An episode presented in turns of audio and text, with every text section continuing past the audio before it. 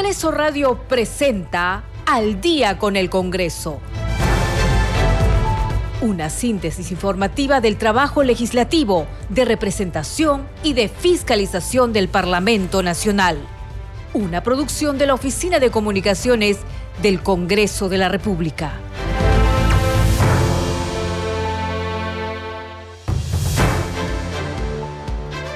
¿Cómo están amigos? Muy buenas noches. Empezamos al día con el Congreso. Hoy es miércoles 14 de diciembre del 2022.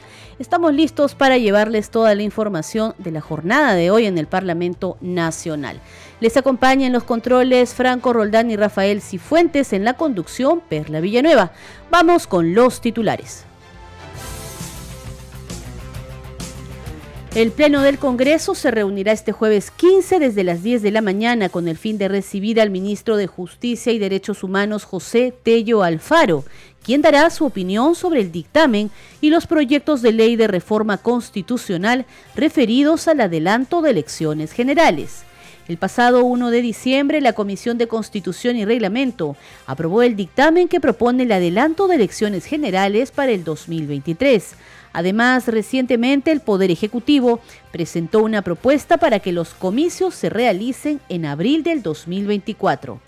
En la agenda del Pleno también se incluye la moción de orden del día número 5017, suscrita por congresistas de Perú Libre, Bloque Magisterial de Concertación Nacional y otros, que propone interpelar al ministro del Interior, César Cervantes Cárdenas, a fin de que responda sobre las muertes de ciudadanos peruanos a consecuencia de la represión contra los manifestantes, según se lee en el documento. En tanto, la Comisión de Defensa aprobó por mayoría el proyecto de ley que crea en cada instituto de las Fuerzas Armadas y Policiales el Fondo de Vivienda Militar y Policial. Usted está escuchando al día con el Congreso.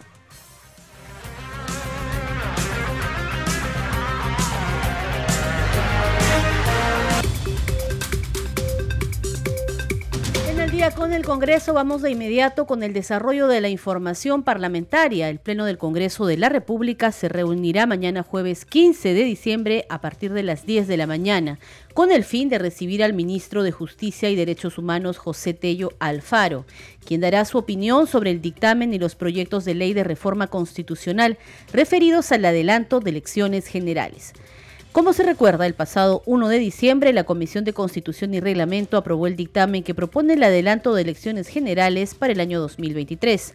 Además, recientemente el Poder Ejecutivo presentó una propuesta para que los comicios se realicen en abril del 2024. Hay que informar que en la agenda del Pleno también figura el debate de diversos dictámenes, entre ellos los proyectos de ley que proponen ampliar los usos para los recursos provenientes del canon, sobre canon y regalías y el proyecto de ley que plantea modificar la ley orgánica de elecciones para optimizar los mecanismos de transparencia de resultados en procesos electorales. En la agenda del Pleno de mañana también se incluye la moción de orden del día número 5017, suscrita por los congresistas de Perú Libre, Bloque Magisterial de Concertación Nacional y otros, que propone interpelar al ministro del Interior César Cervantes Cárdenas, con el objetivo de que responda sobre las muertes de ciudadanos peruanos a consecuencia de la represión contra los manifestantes. El tercer vicepresidente del Congreso, Alejandro Muñante, afirmó que el adelanto de elecciones ya tiene el consenso mayoritario en el Congreso de la República.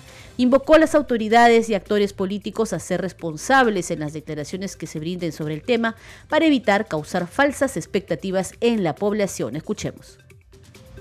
Bien, mira, sobre el tema del, del adelanto de elecciones, yo creo que es saludable que los medios de comunicación empiecen a eh, llamar a los especialistas. El día de ayer precisamente estuve en la noche viendo un medio de comunicación y estuvieron como dos, tres especialistas en temas electorales. Y creo que el actual ministro de Justicia es también un especialista en derecho electoral. Entonces yo creo que son ellos los llamados a informar a la población sobre los plazos que se tienen que respetar en un proceso de elecciones generales. No podemos vender falsas expectativas a la gente, no podemos mentirles y actuar de manera irresponsable y decir que las elecciones se podían dar incluso en marzo del siguiente año como lo ha hecho un, gobernador regional. Yo creo que eso es vender humo, eso es jugar con las expectativas de la población. Aquí, si queremos traer calma a la población, todos tenemos que ser responsables en las declaraciones que brindemos. El adelanto de elecciones, si bien es cierto, ya es un consenso mayoritario en el Congreso de la República, este se tiene que dar de la manera correcta para no repetir el mismo error que se ha cometido desde los últimos años. Si realmente queremos cambiar la clase política de nuestro país, empecemos por hacer las reformas que necesitemos y empecemos por tomar decisiones correctas. Una elección para el próximo año no se puede dar sencillamente por los plazos electorales, por la ley de elecciones, por las reformas constitucionales que todavía se tienen que aprobar. Un adelanto de elecciones no puede ser solo decisión de un presidente de la República o de quien lo pida. Aquí el Congreso lo primero que tiene que hacer es aprobar una reforma constitucional en dos legislaturas o si no, una sola con menos de 87 votos y luego un referéndum que para lo cual también toma tiempo. Es decir, la OMPE no puede hacer un referéndum en un mes, tiene que hacerlo como mínimo. Nos dijo la, la funcionaria de la OMPE en la Comisión de Constitución que un referéndum por lo menos se demora cuatro meses. Así que es importante tener en cuenta eso. Una vez que el Congreso haya aprobado esta reforma constitucional en dos legislaturas, allí recién se programan las elecciones y se tendrían que aprobar los plazos. Podemos nosotros hacer el enorme esfuerzo de quizás suspender algunas, eh, algunos pasos, algunos procedimientos, como por ejemplo las elecciones primarias que se hicieron con el pretexto de mejorar la calidad de los representantes. Pero como están presionando con este tema para que sea lo más rápido posible, entonces vamos a tener que suspender estas cosas que fueron diseñadas precisamente para mejorar la representación política. Entonces, ¿qué es lo que queremos? Queremos realmente solamente tirar los dados de manera irresponsable o queremos que los nuevos representantes, tanto del Ejecutivo o del Congreso, sean realmente personas que puedan llevarnos al desarrollo o encaminarnos al desarrollo y hacia la reconciliación nacional. Creo que en ese sentido aquí tenemos que aportar todo. Y el debate que se va a dar el día de mañana aquí en el Pleno del Congreso va a ser para evidenciar precisamente eso. Yo considero y reafirmo que aquellos congresistas o políticos que están pidiendo el, adelanto de elecciones para el 2023 son los principales boicoteadores de, esta, de este adelanto, porque saben muy bien que no se puede dar por los plazos y son también, además, los responsables de que si en caso esto se admita, que no exista ninguna reforma política. Tal vez eso sea lo que les conviene, que no existan reformas para que puedan presentarse a las elecciones con la misma regla de juego. Entonces, de eso tenemos que estar advertidos todos. Aquellos que sí realmente queremos un cambio en la clase política, estamos de acuerdo con un adelanto de elecciones, pero con los plazos determinados para que nuevos partidos políticos incluso se puedan inscribir y de esa manera todos podamos tener una mejor representación. Y por su parte, el congresista de Podemos Perú, Enrique Wong, consideró que la ciudadanía está aprendiendo a votar y que algunos no están de acuerdo con el adelanto de elecciones, porque en las actuales circunstancias podría llegar alguien más extremista que Pedro Castillo. Escuchemos. Hay que ver las cosas de fondo, no de forma. Yo sí declaro, yo soy eh, demócrata a carta cabal. Yo creo que el Congreso es sustento y lo, ha demostrado ahora la reacción tan rápida de las instituciones democráticas, por eso ese eh, golpe de Estado fracasó. Pero yo les digo, la anterior elección, la anterior elección con 10 partidos, 10 partidos, sacó 19% Pedro Castillo y 12% Keiko, lo más bajo de la historia electoral del Perú, lo más bajo. Yo les pregunto, de acuerdo a, las publicaciones que existen, hay 15 partidos ya completamente con su documentación para, para que puedan eh, participar en las próximas elecciones generales. Si le suman los 10, serían 25, pero yo lo dejo en 15, no más en 15. Si tomamos en cuenta que eh, tenía una aprobación aproximadamente de 25 a 28%, imagínense en qué, en qué escena caeríamos si son 15 partidos. El que va a ganar va a ganar con 14, 15%. El segundo estará con 10. Pero ¿quién va a ganar? El que la herencia de Castillo. Porque todavía nuestro pueblo, hay que reconocerlo, está aprendiendo a votar. Entonces, ¿a quién vamos a elegir? Seguro que alguien de izquierda. Seguro alguien más radical que Castillo. Entonces, eso, eso pues, vamos a ir de mal en peor. Entonces no es porque quiera aferrarse uno a su escaño, sino la situación del país es completamente diferente. Que se vayan todos, pero ¿qué culpa hay en el Congreso? Mañana es el día que nosotros tenemos los plenos, ¿no? Yo que, bueno, con relación al presidente, ya está, al expresidente, ya está todo consumado.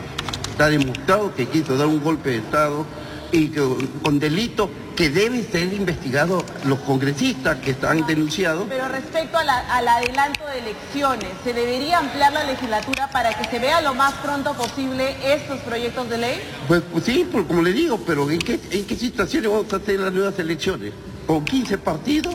Que el primero que saque 14, 15% y que ese seguro que va a ser de izquierda.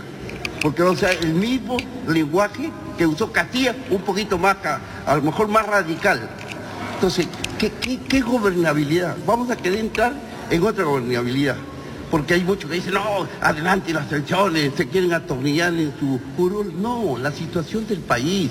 Un país con más de cuatro partidos es ingobernable, antidemocrático. Recordemos que la Junta de Portavoces acordó en la víspera iniciar con el debate en el Pleno de la propuesta legislativa del adelanto de elecciones. Se acordó además que el ministro de Justicia participe en la sesión plenaria de mañana jueves. Tenemos el informe con todos los detalles.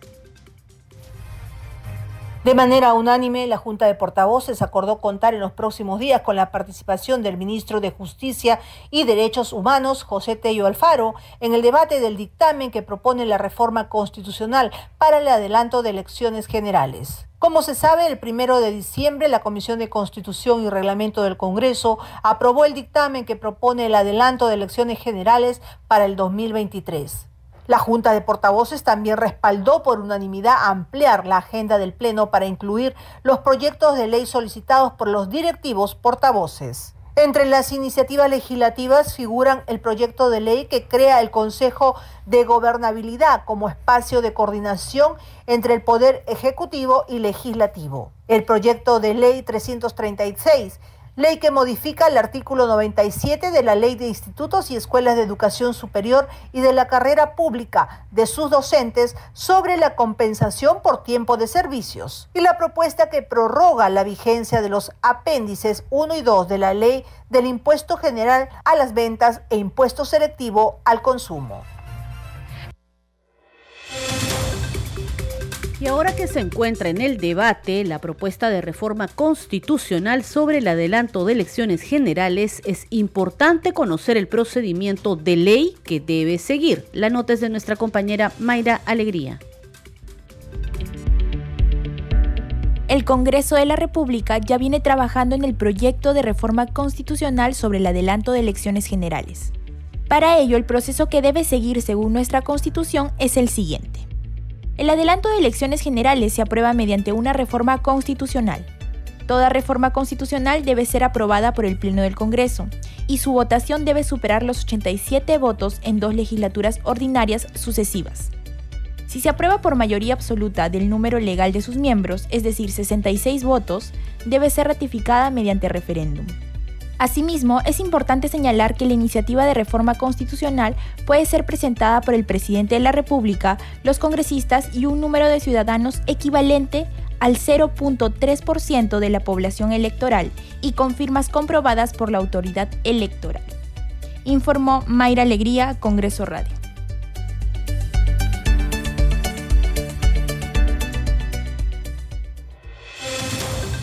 Continuamos con más información en Al día con el Congreso a través de la señal de Radio Nacional. Vamos con otras noticias. La congresista Rosángela Barbarán, de Fuerza Popular, afirmó que el estado de emergencia decretado por 30 días en el país amerita, dada la situación que se vive con las protestas violentas a nivel nacional, provocadas, según dijo, por el expresidente Pedro Castillo.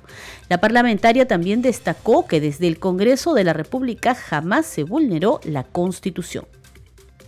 Bueno, en realidad yo creo que la situación la merita.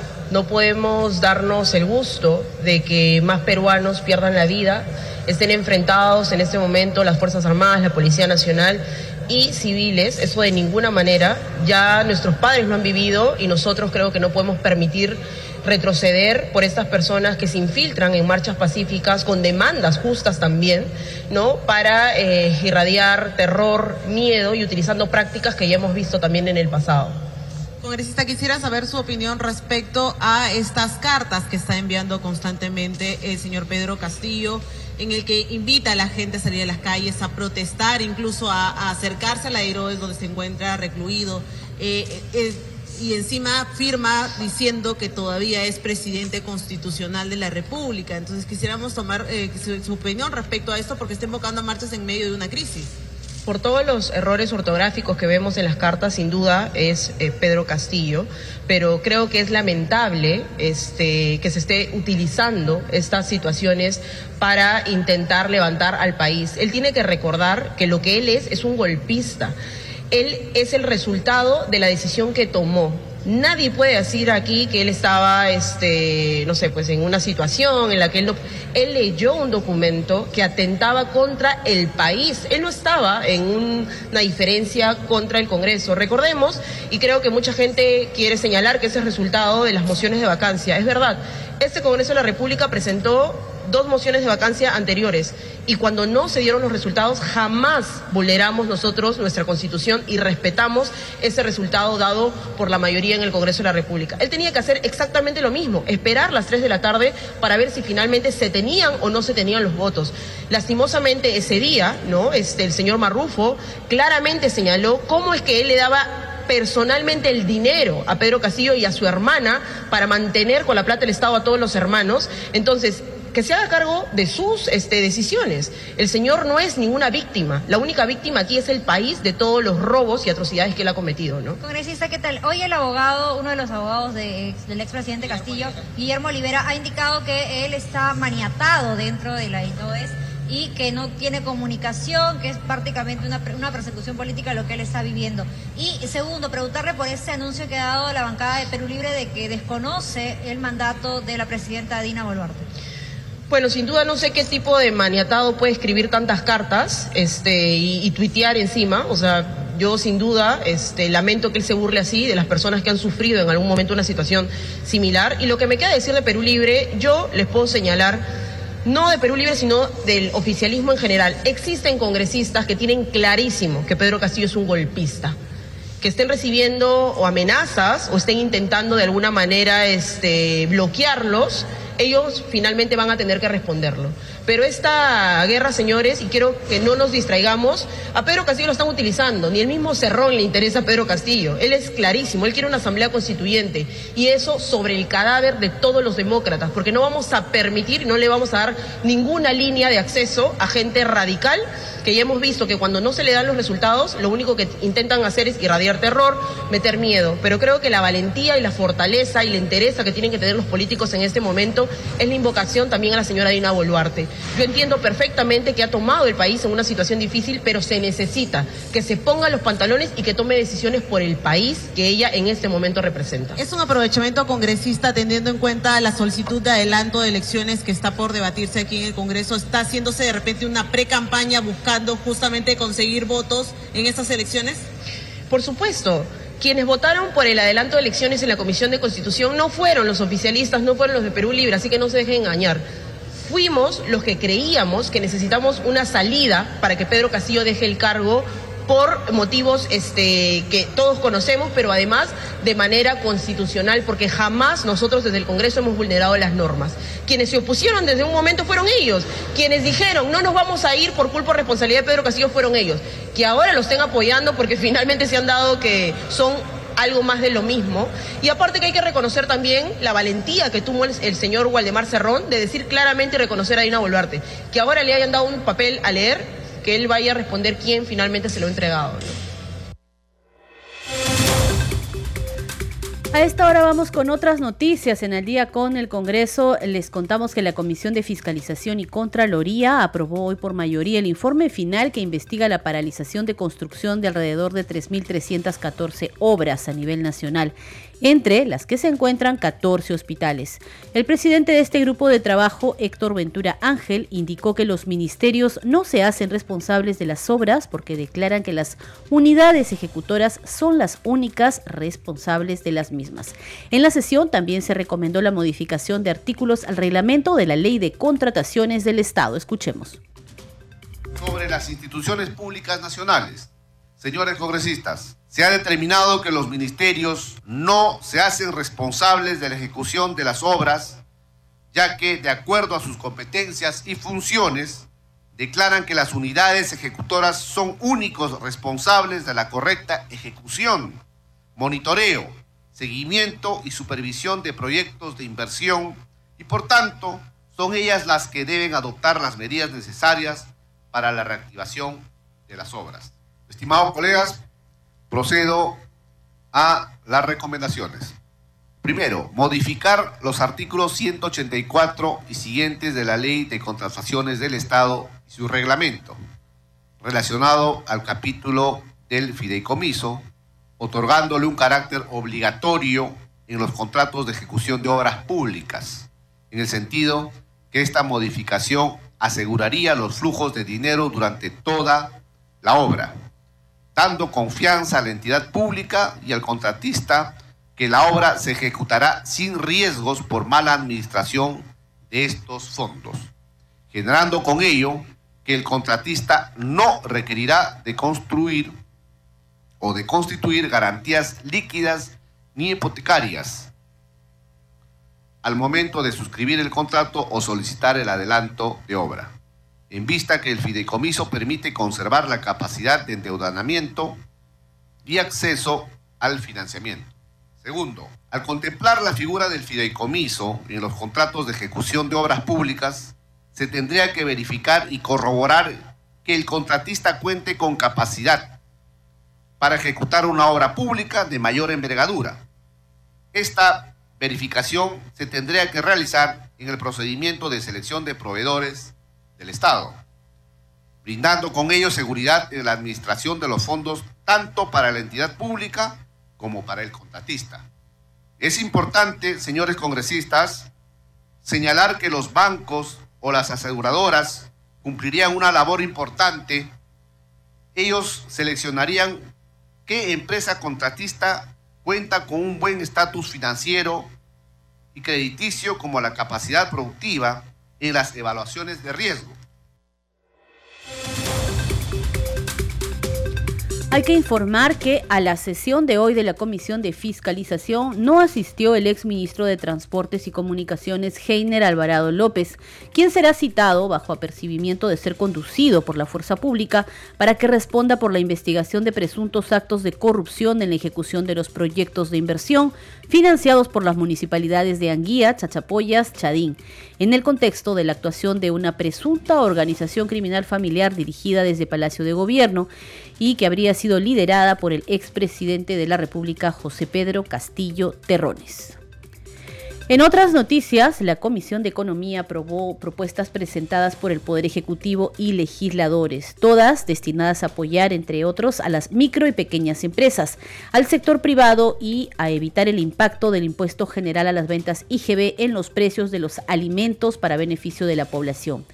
El grupo de trabajo parlamentario avaló por mayoría la aprobación de varias iniciativas legislativas. En otro momento, decidió citar al nuevo ministro de Economía y Finanzas, Alex Alonso Contreras Miranda, para que emita su opinión sobre el proyecto de ley de fomento y desarrollo del transporte verde y cero emisiones a nivel nacional.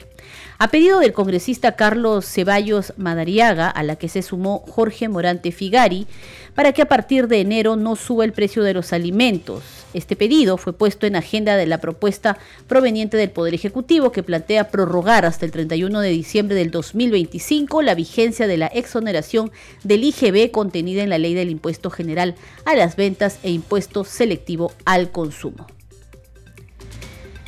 Y a esta hora vamos con nuestra secuencia términos parlamentarios. Términos parlamentarios.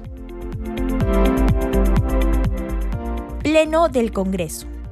El Pleno es la máxima asamblea deliberativa del Congreso lo integran todos los congresistas incorporados y funciona de acuerdo con las reglas de quórum y procedimiento que establece la Constitución y el presente reglamento del Congreso. En él se debaten y se votan todos los asuntos y se realizan los actos que prevén las normas constitucionales, legales y reglamentarias. Términos parlamentarios.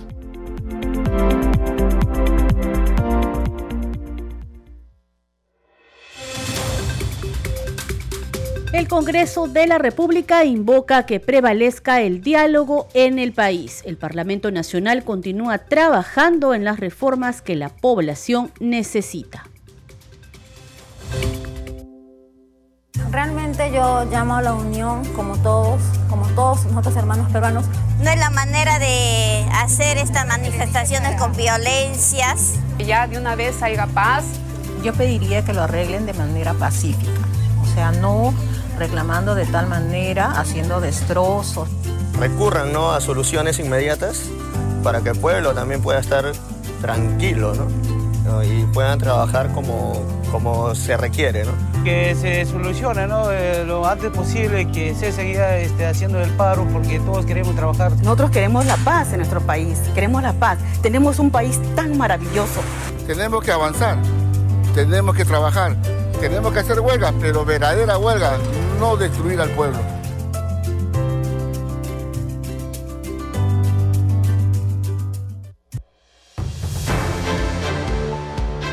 Es momento de hacer una breve pausa, pero ya regresamos con más noticias del Parlamento Nacional. Esto es Al día con el Congreso. Volvemos.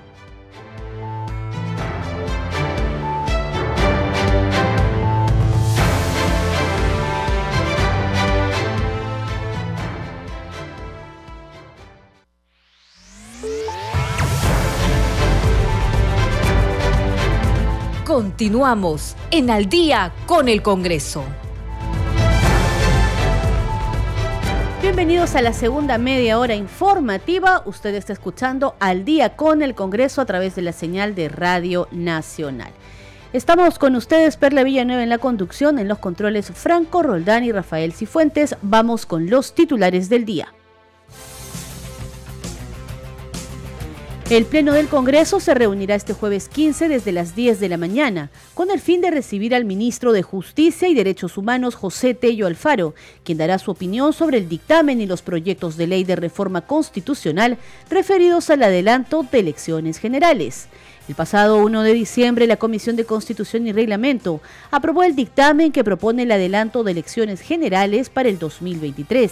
Además, recientemente el Poder Ejecutivo presentó una propuesta para que los comicios se realicen en abril del 2024.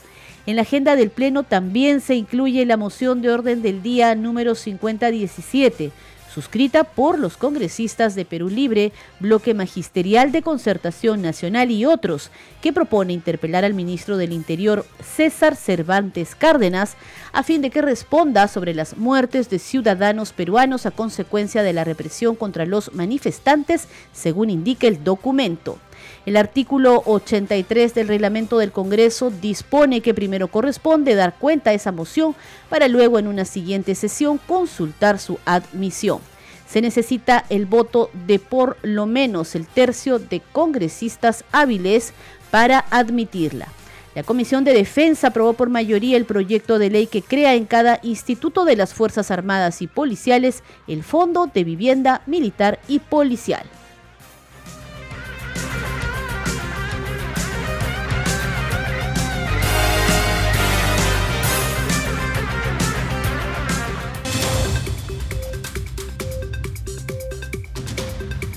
Vamos de inmediato con el desarrollo de las noticias en esta segunda media hora informativa de Al día con el Congreso a través de Radio Nacional. En conferencia de prensa en la sede del Parlamento, la bancada de Perú Libre se mostró a favor del adelanto de elecciones para el 2023, acompañado, según dijeron, de una asamblea constituyente. El grupo político señaló que en coordinación y coherencia orgánica como partido y bancada plantean además la inmediata libertad del expresidente Pedro Castillo. Vamos a escuchar al parlamentario Valdemar Cerrón. La última actuación de la Junta de Portavoces y lo coordinado para el día de mañana, el inicio del debate de proyecto de ley de las nuevas elecciones, que sea en el tiempo más breve posible. Nosotros planteamos que sea el año 2023.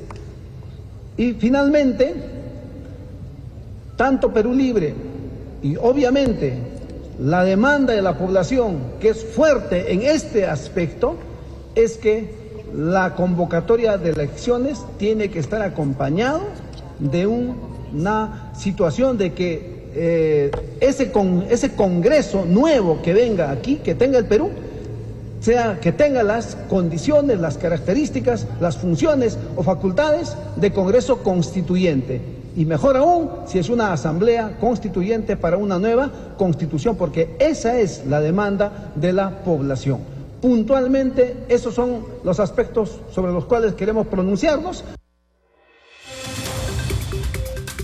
En tanto, el parlamentario de Alianza para el Progreso, Eduardo Salguana, informó que su bancada está de acuerdo con un adelanto de elecciones con previas reformas políticas, como por ejemplo los niveles de representación, los cuales requieren de un alto consenso político. Aquí parte de la entrevista con nuestro compañero Ricardo Alba. Hemos expresado la voluntad y la decisión de la bancada de Alianza para el Progreso porque consideramos que en esta situación de crisis política no debe continuar y necesitamos darle al país una respuesta clara y firme.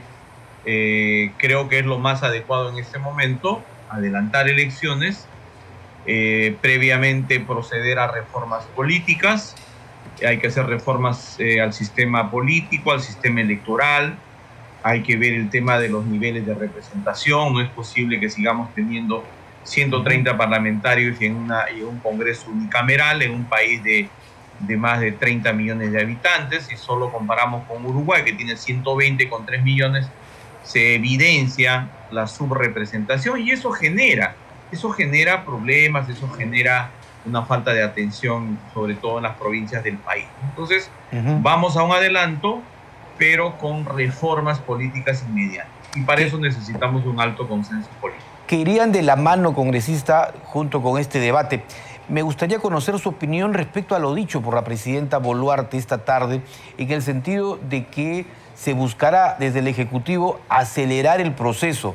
Claro, los cronogramas tienen que establecerse cuando se apruebe esta reforma aquí en el Parlamento, pero sin embargo, estas dos legislaturas se podrían acortar. No sé si lo que haya querido decir ella probablemente sea una legislatura extraordinaria para acelerar el proceso.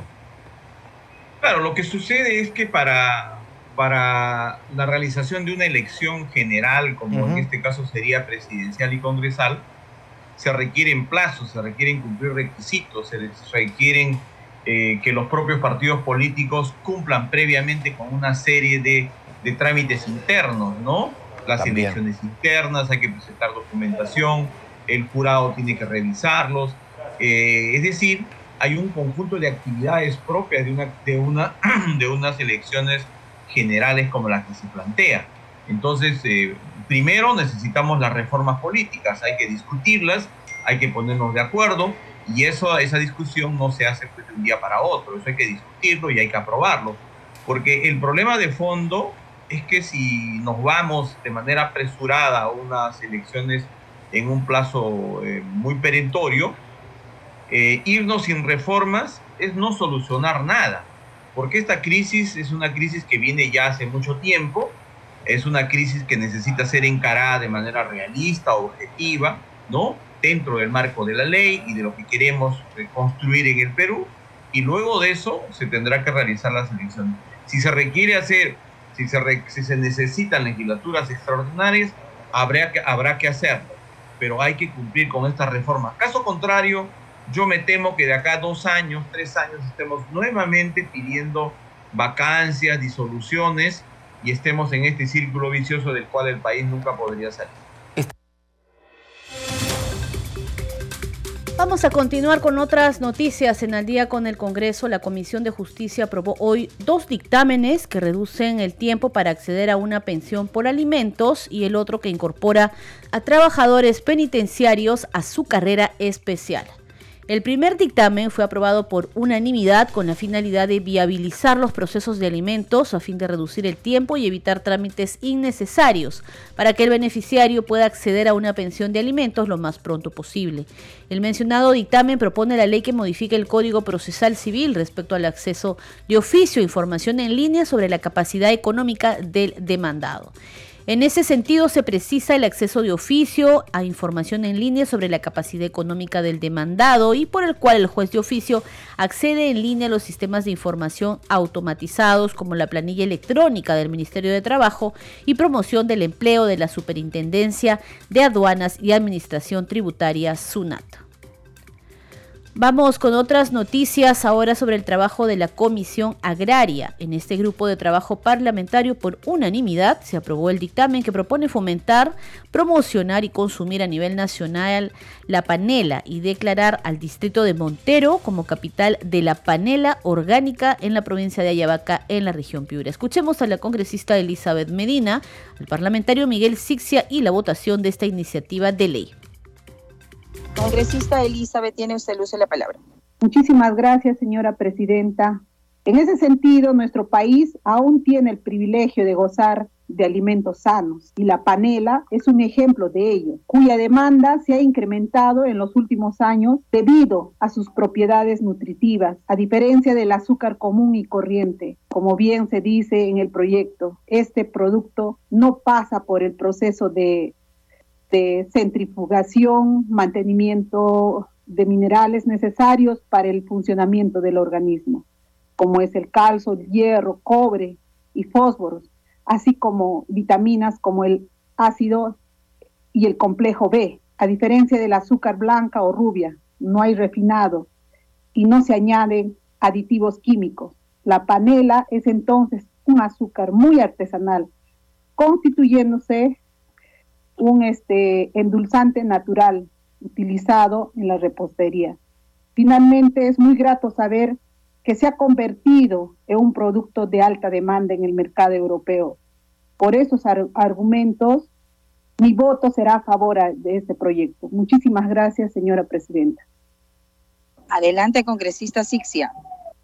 La presente propuesta legislativa nace como una medida para promover e incentivar el consumo a nivel nacional de la panela orgánica para contribuir de manera directa al desarrollo económico de los productores agrarios que elaboran dicho producto y reactivar la economía de la región de Fibra. Gracias, señorita presidenta. Bueno, no existiendo eh, la intervención de, de otro congresista, vamos a solicitar a la secretaria técnica que proceda a la votación. Y como no, señora presidenta, procedemos a someter a votación el dictamen favorable recaído sobre el proyecto de ley 2923. Eh, consultamos la votación.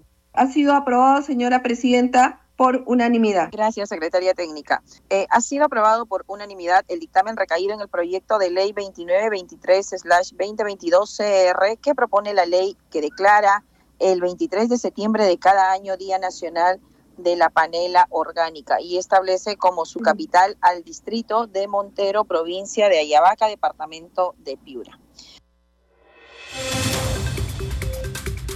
Seguimos ahora con noticias de la Comisión de Defensa. La Comisión de Defensa aprobó por mayoría el proyecto de ley que crea en cada instituto de las Fuerzas Armadas y Fuerzas Policiales el Fondo de Vivienda Militar y Policial. En la sustentación de esta propuesta de ley se informó en qué casos el personal militar y policial pensionable se beneficiará y además se resaltó que los préstamos serán con tasas preferenciales. Escuchemos. Artículo 10. Los recursos del fondo serán destinados al personal militar y policial pensionable en los siguientes casos. A. La construcción o adquisición de viviendas cascos habitables y o terrenos destinados al personal aportante comprendidos en el artículo 3, inciso A, que no cuente con vivienda o terreno propio. Y B. Otorgar préstamos al personal militar y policial que aporta al fondo que cuenten con terreno propio para construir vivienda. Artículo 20. Cada uno de los fondos de vivienda gestiona en el sistema financiero préstamos con tasas preferenciales para la ejecución de los programas de vivienda de cada instituto del Ministerio del Interior y del Ministerio de Defensa. Artículo 21 en forma conjunta o independientemente cada instituto de las Fuerzas Armadas y las Fuerzas Policiales en coordinación con el Ministerio de Economía y Finanzas, el Ministerio de Vivienda, Construcción y Saneamiento y el Banco Central de Reserva quedan facultados para gestionar la provisión de recursos extraordinarios nacionales o extranjeros destinados al cumplimiento de los fines de la presente ley. Artículo 22. El personal militar y policial quedará excluido del aporte al fondo de vivienda que se crea por la presente ley una vez que haya sido beneficiado con cualquiera de las modalidades que otorga el fondo. Asimismo, el personal militar y policial pensionable, al pasar a la situación de retiro sin haber sido beneficiado por el fondo, podrá solicitar la devolución del total de sus aportes más los intereses generados por las operaciones del fondo, quien tiene un plazo máximo de tres meses para devolver los fondos solicitados. Artículo 25 el fondo deberá descontar y retener con cargo a las remuneraciones, pensiones y o beneficios sociales del personal policial y militar en actividad, disponibilidad y retiro las sumas que deban abonar por concepto de préstamo al fondo. La solicitud de descuento no puede ser revocada sino con autorización del respectivo fondo. Este descuento será aplicado con prioridad sobre cualquier obligación del personal policial y militar, salvo los ordenados por disposición legal.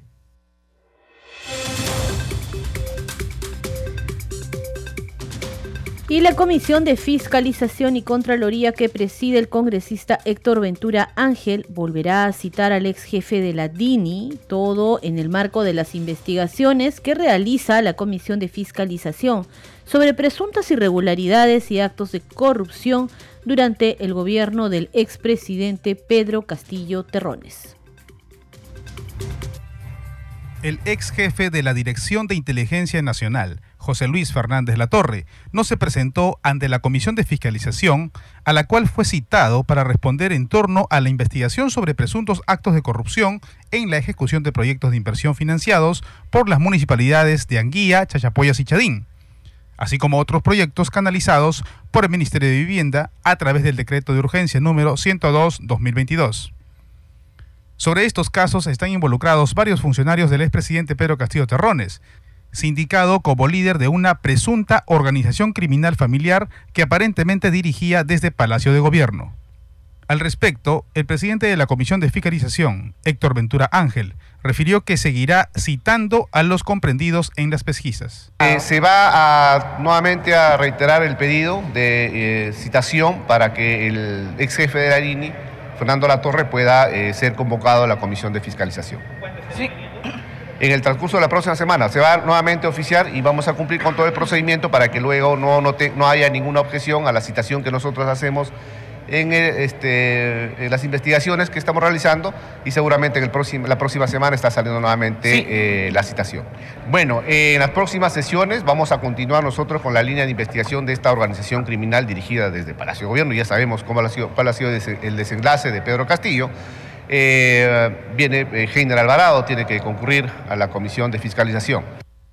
Por otro lado, José Alemán, encargado gobernador regional de Tumbes, respondió ante el grupo parlamentario sobre un informe de la Contraloría que detecta el presunto delito de nepotismo durante el concurso público para plazas permanentes bajo el régimen del decreto legislativo 276 del Hospital Regional José Alfredo Mendoza Olavarría. Y opinamos se declare nulidad parcial del concurso público de méritos para las coberturas de las plazas vacantes presupuestadas en condición de servidores contratados de naturaleza permanente bajo el régimen eh, legislativo 276-2022. Eh, configurado en la causa de nulidad prevista en el numeral 1 del artículo 10 del texto único ordenado número 2744, Ley de Procesos Administrativos General del Decreto Supremo número 004-2019. En consecuencia, declara nulidad de la evaluación curricular y actos en etapas posteriores a este, incluido la publicación de los resultados finales a los médicos Marco Rafael David García y Areli Josefina eh, Meléndez Torín. Sobre el referido tema, también expuso el director regional de salud de Tumbes, Rommel González Seminario. También fue citada Diana Horna Ruiz, directora ejecutiva del Hospital Regional José Alfredo Mendoza Lavarría, pero no se presentó debido a que contrajo la enfermedad COVID-19. Vamos a continuar con el resumen de la información parlamentaria en al día con el Congreso. La Comisión de Ciencia, Innovación y Tecnología dictaminó el proyecto de ley que garantiza el acceso al Internet de manera libre y de calidad. Los detalles en el siguiente informe. El texto sustitutorio del dictamen del proyecto de ley 1397 presentado por el congresista Luis Camiche que propone una ley de reforma constitucional que reconoce el acceso a Internet de calidad libre, inclusivo y abierto como derecho fundamental y garantiza la infraestructura y arquitectura digital para su ejercicio pleno, fue aprobado por unanimidad por los miembros de la Comisión de Ciencia, Innovación y Tecnología. Añade además que el uso del Internet en las instituciones y universidades públicas es gratuito. En el Perú existe un grave déficit de acceso al Internet. El Internet es una de la calidad baja velocidad, de mala calidad, baja velocidad e insuficiente en relación al número de equipos y de miembros de la familia. La, las habilidades básicas y avanzadas por el uso de del Internet, especialmente de los niños, niñas, jóvenes y mujeres trabajadoras están debajo del promedio de países de América Latina. Al respecto, el autor de dicha iniciativa legislativa sostuvo que su propuesta permitirá el desarrollo del país a nivel no solamente de educación, sino de emprendimiento de negocios. Y donde están creando herramientas tecnológicas y científicas en base a ser auxiliares de educación, la medicina y diferentes ciencias. Es fundamental que el uso del Internet pase a ser de necesidad y reconocido por el Estado. También fue aprobado el texto sustitutorio del proyecto de ley 1836 presentado por el congresista Juan Carlos Lizar Saburu, que propone la ley que garantiza la implementación del decreto legislativo 1412 que aprueba la ley de gobierno digital en las oficinas consulares del Perú en el exterior a fin de que dichas entidades brinden y amplíen sus servicios digitales en el corto plazo para impulsar la mejora, transparencia, flexibilización y prontitud de los procedimientos y funciones administrativas. Con ello serán más eficientes en beneficio de los peruanos que se encuentran en el exterior. Que tienen que perder tiempo para hacer gestiones, perder tiempo para hacer pagos, con el correspondiente descuento en sus planillas en los lugares en donde trabajan. Nosotros no podemos dar espalda de ninguna manera a estas necesidades. Dentro de ello también se encuentra la digitalización de servicios tales como la medición biométrica y la impresión de DNI digitales con chip, que pueden ser entregados en dos horas, ahorrando semanas y hasta meses al inicio de la sesión, el vicepresidente de la comisión informó que el foro del encuentro del Poder Legislativo y las universidades públicas hacia un Ministerio de Ciencia, Tecnología e Innovación que se iba a realizar hoy a las 3 de la tarde será reprogramado para salvaguardar la integridad de los expositores y público asistente en coordinación con la Asociación de Universidades Nacionales del Perú.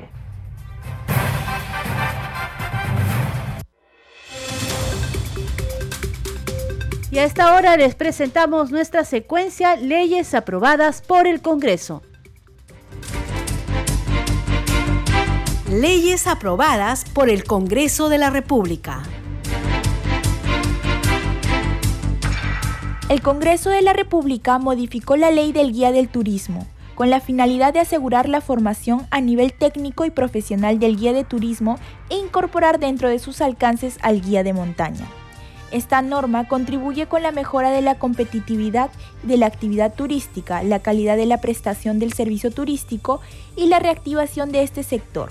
En tal sentido, como parte de la semana de representación en la que los congresistas realizan actividades en diversas regiones del Perú, la parlamentaria Katy Ugarte del bloque magisterial se reunió con distintas organizaciones representativas de los guías de turismo, quienes le agradecieron y reconocieron su labor por la promulgación de la ley del guía del turismo, la cual fue impulsada desde su despacho congresal ya que dicha norma beneficia principalmente a la ciudadanía que busca servicios de turismo seguros en el Perú, por ello resulta de vital importancia para la región Cusco debido a que es la que concentra la mayor cantidad de turistas en el país.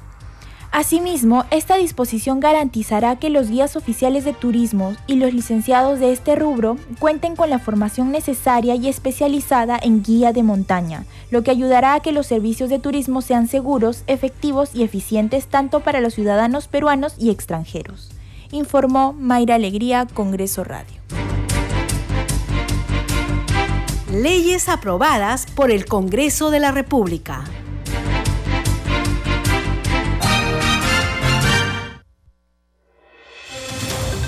Llegamos a la parte final de esta edición de Al día con el Congreso. Antes de despedirnos, los titulares de cierre. El Pleno del Congreso se reunirá este jueves 15 desde las 10 de la mañana con el fin de recibir al ministro de Justicia y Derechos Humanos José Tello Alfaro, quien dará su opinión sobre el dictamen y los proyectos de ley de reforma constitucional referidos al adelanto de elecciones generales. El pasado 1 de diciembre, la Comisión de Constitución y Reglamento aprobó el dictamen que propone el adelanto de elecciones generales para el 2023. Además, recientemente el Poder Ejecutivo presentó una propuesta para que los comicios se realicen en abril del 2024. En la agenda del Pleno también se incluye la moción de orden del día número 5017, suscrita por los congresistas de Perú Libre, Bloque Magisterial, de Concertación Nacional y otros, que propone interpelar al ministro del Interior, César Cervantes Cárdenas, a fin de que responda sobre las muertes de ciudadanos peruanos a consecuencia de la represión contra los manifestantes. Según el artículo 83 del reglamento del Congreso, corresponde primero dar cuenta de esa moción para luego en una siguiente sesión consultar su admisión. Para ello se necesita el voto de por lo menos el tercio de congresistas hábiles. En tanto, la Comisión de Defensa aprobó por mayoría el proyecto de ley que crea en cada instituto de las Fuerzas Armadas y Policiales el Fondo de Vivienda Militar y Policial.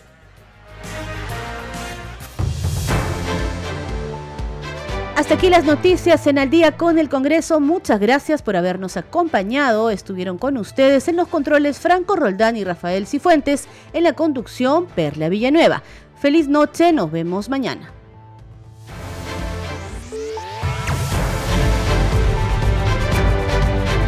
Congreso Radio presentó Al día con el Congreso. Una síntesis informativa del trabajo legislativo de representación y de fiscalización del Parlamento Nacional. Una producción de la Oficina de Comunicaciones del Congreso de la República.